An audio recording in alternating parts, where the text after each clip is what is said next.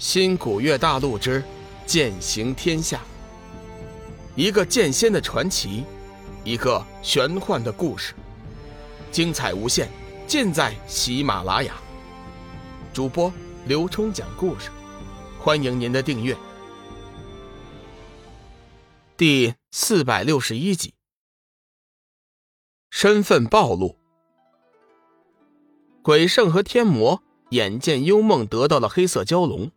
脸色变得十分难看，他们知道了有黑色蛟龙的守护，幽梦的实力立时大增，以后想逼迫幽梦，显然已经是再不可能。当然，天魔和鬼圣并不甘心，毕竟血鹰的诱惑对两人还是比较巨大的。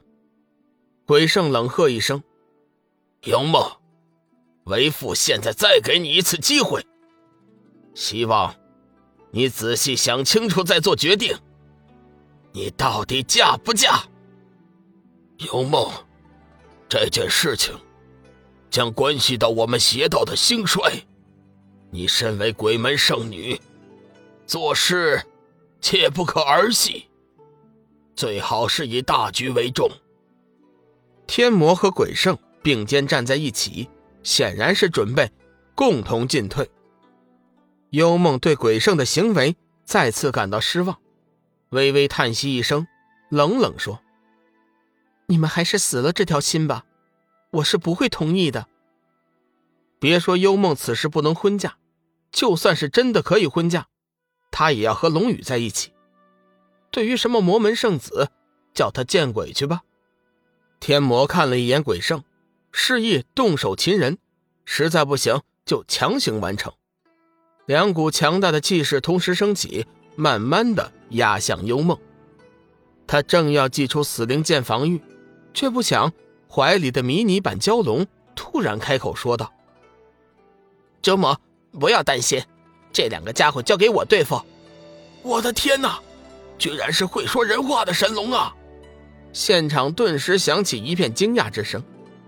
天魔和鬼圣也是微微一惊，急忙收起了气势。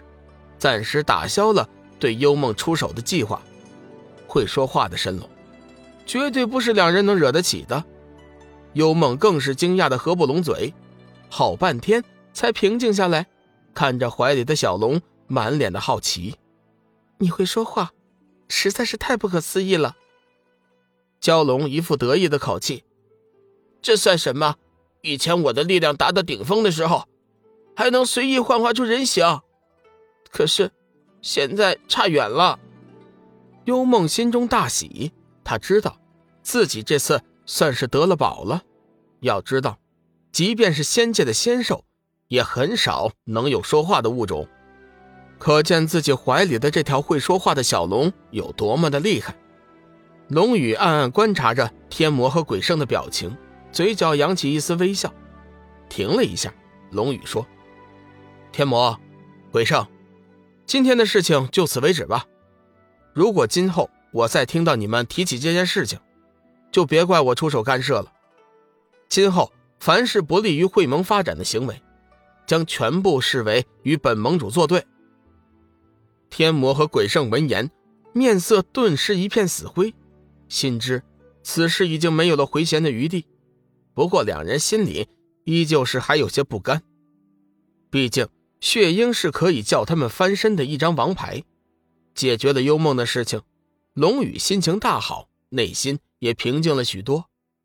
会盟内部也是好消息不断，前些日子派出去的除魔斩妖的小组已经先后完成了各自的任务，陆续返回玄青山，收获颇大。龙宇依照会盟的制度，对几位带队的长老以及参与斩妖除魔的弟子进行了奖励。众人自然是大喜，纷纷称赞盟主的睿智。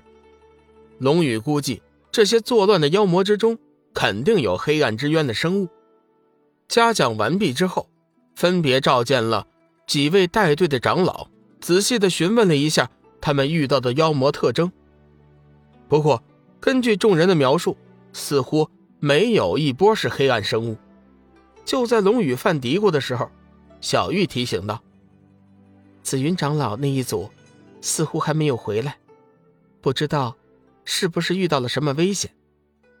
龙宇微微皱眉，想了一会儿，说：“是有点不太对劲。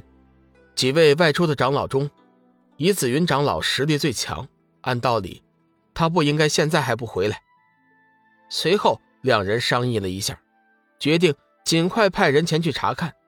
令人吃惊的是，一连派出了三波探子，只要到了东海之滨，就马上失去了和这边的联系。龙宇怀疑。东海之滨的妖魔很有可能和黑暗之渊有关。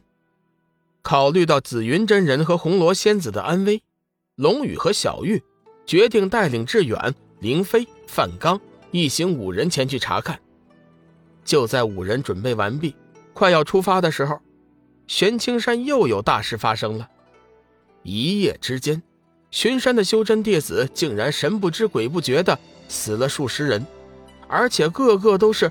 只剩下一张人皮，精血、元婴全部消失不见。龙宇接到消息之后，第一反应就想到了云翔。自从天机子死后，云翔就一直没了消息。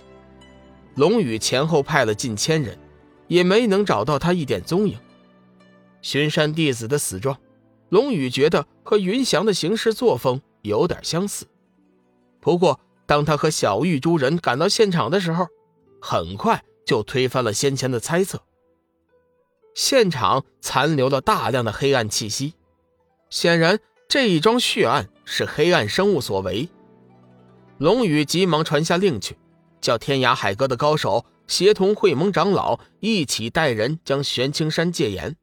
直觉告诉他，制造血案的黑暗生物此时正隐藏在玄清门的某个角落。从他的手段和残留的气息来看，多半是冲着会盟前来挑衅的。救援东海的事情只能暂时取消。中午的时候，林海散人从天而降，面色一片凝重。他见到龙宇，急忙将他拉到无人的偏僻地方，压低声音说：“寒水，大事不妙！太虚尊者已经向仙使说出了你的真实身份。”林海散人本来一心都扑在寻找梦露的事情上，不过这次听到消息实在是太过重大。龙宇的身份暴露，不但他和小玉会受到仙界的追杀，他自己，包括大明王、太元尊者、九夷散人、剑君子，一切帮助过他的人，都会受到牵连。林海散人不敢怠慢，这才放下梦露的事情，急忙赶来提醒，一起商议对策。虽然此时龙宇早有预料，但是此刻乍一听到这消息之后，还是忍不住吃了一惊。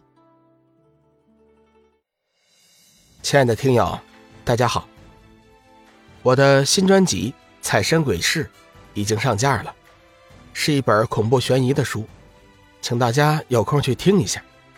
希望大家呢能够点赞、订阅、评论，谢谢大家。如果手里有月票的，也可以呢，投上你们宝贵的一票。